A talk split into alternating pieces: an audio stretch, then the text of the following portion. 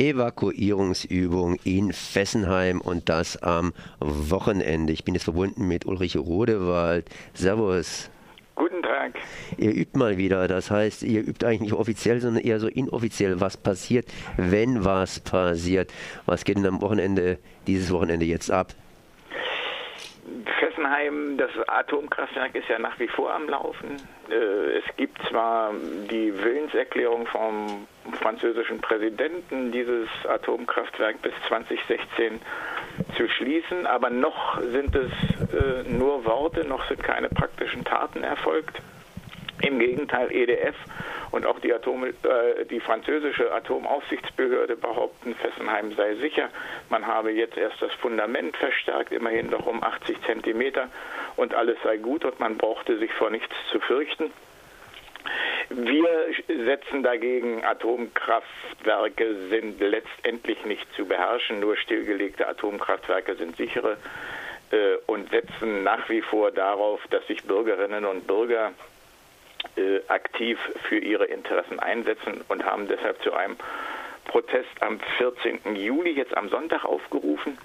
Äh, wir haben in den Mittelpunkt gerückt äh, ein Szenario, mit dem wir zeigen wollen, sollte es, was wir alle nicht hoffen, äh, zu einem Supergau in Fessenheim kommen, äh, dann ist Rettung und Flucht unmöglich und das wollen wir ein bisschen nachstellen treffen uns deshalb um 11 Uhr in Müllheim am E-Center an der B3 mit verkehrstauglichen Fahrzeugen. Äh, wir hoffen auf eine große Fahrzeugkolonne, die sich dann Lindwurm schneckenartig nach Heitersheim bewegt. Das macht sowieso keinen Sinn, nach Heitersheim zu fahren im Falle einer Katastrophe. Äh, das war uns aber nicht so wichtig. Wir wollen einfach zeigen, äh, äh, selbst ein solcher Konvoi hat schon Staus zur Folge. Es gibt eigentlich kein wirkliches Vorangehen. Und wie dann die Versorgung stattfindet, das wollen wir dann in Heitersheim darstellen, um deutlich zu machen, einen wirklichen Schutz vor einer Katastrophe ist nicht gegeben. Ja, ich glaube, ihr habt da angekündigt, dass Kaffee und Kuchen zumindest bereit liegen. Das liegt bereit, äh, für die Verpflegung ist gesorgt. Äh, äh, ja, natürlich. Aber jetzt mal Scherz beiseite. Vor kurzem war ein, ja, ein äh, japanischer Professor hier in Freiburg und der hat mal ein bisschen Statistik so vor sich hingewedelt und gemeint, naja gut, es ist hier was in Japan passiert und das nächste Mal wäre Europa mal wieder dran. Zum Beispiel Frankreich. Fessenheim liegt ja leider Gottes in Frankreich. Ähm, das heißt, äh, das ist irgendwie so ein bisschen fällig. Auch wenn ich jetzt nicht ausschließen möchte, dass eben auch Deutschland bzw. unsere anderen Nachbarländer hier in Europa mal was passieren könnte. Ähm, ja, es wurde ja schon angedeutet, retten kann man sich da eigentlich wenig. Nein, eine Rettung ist nicht möglich. Äh, das ist Illusion. Wir haben für Bad Krotzing, was ja ungefähr 15.000, 18.000 Einwohner hat, äh, bräuchte man 380 Busse. Ja, wir sind hier in einem Ballungsgebiet von mehr als einer Million Menschen. Woher sollten denn diese Busse kommen? Mit Privat-PKWs ist das alles nicht möglich. Äh, scheinbar weiß das auch das Regierungspräsidium, das gesagt hat, es will den gültigen Katastrophennotfallplan überarbeiten und tut das jetzt schon zwei Jahre und kommt da auch nicht so recht zu Potte, äh, weil es das auch nicht möglich ist. Äh, einfach äh, gesagt und immer wieder gesagt. Äh, deshalb ist es wichtig, eben aufzustehen, für seine Interessen einzutreten. Äh, sollte es tatsächlich zu einem solchen Unfall kommen, sind ja Regionen betroffen, äh, auf der deutschen Seite bis hin zu Stuttgart, denn windmäßig äh, wird sich äh, die Schadenswolke bis dahin ausbreiten. und dies wollen wir nicht.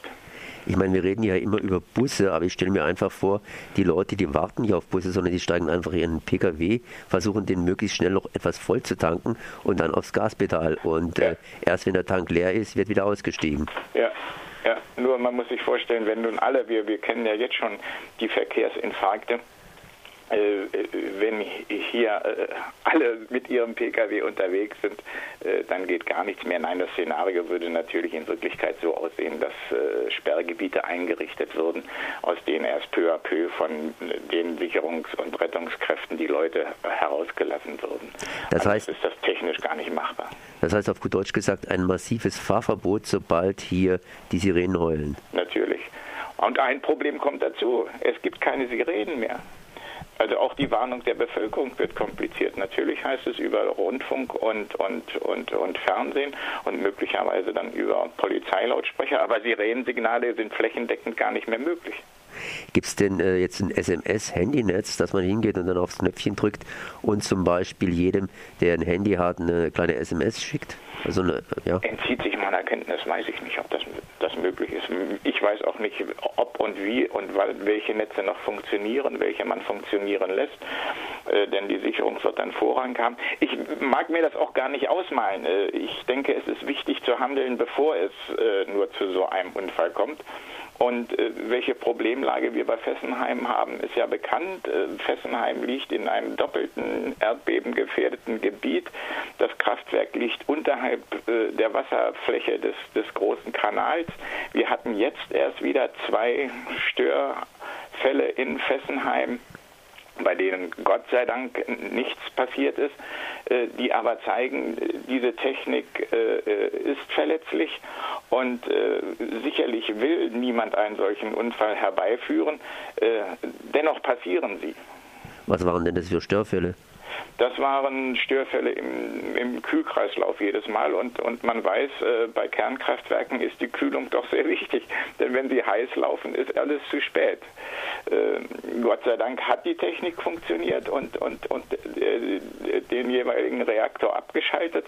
Ähm, nur im Fall der Falle äh, ist natürlich auch nicht auszuschließen, dass es mal nicht funktioniert.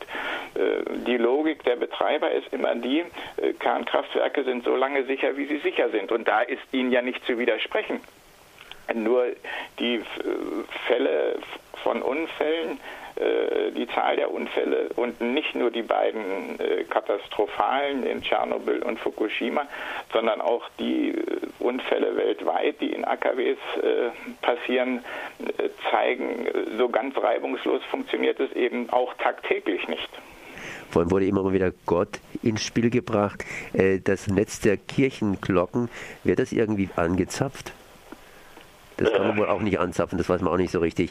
Das heißt, auf der Evakuierungsübung zumindest kann man sich mal ganz gründlich informieren, wie sicher ist eigentlich unser Sicherheitskonzept, die Evakuierung.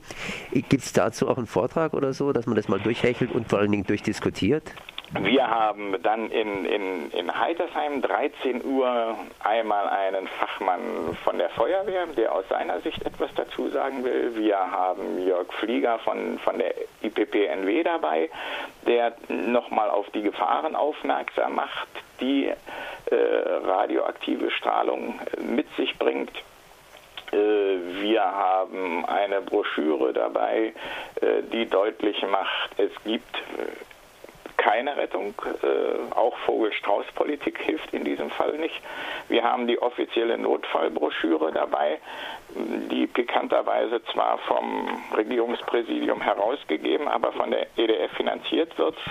Ähm, äh, und da ist so manche, äh, ja, sarkastische Bemerkung, möchte ich schon fast sagen, äh, weil zum Beispiel wird behauptet, weil die äh, Sicherheitsvorkehrungen vollautomatisch arbeiteten, könne es überhaupt nicht zu einem menschlichen Versagen kommen.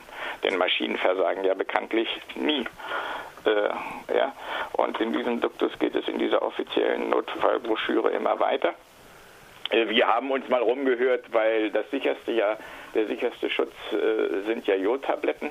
Ähm, das gilt aber auch nur für Menschen bis 40, weil danach hilft das Zeug nicht mehr so gut.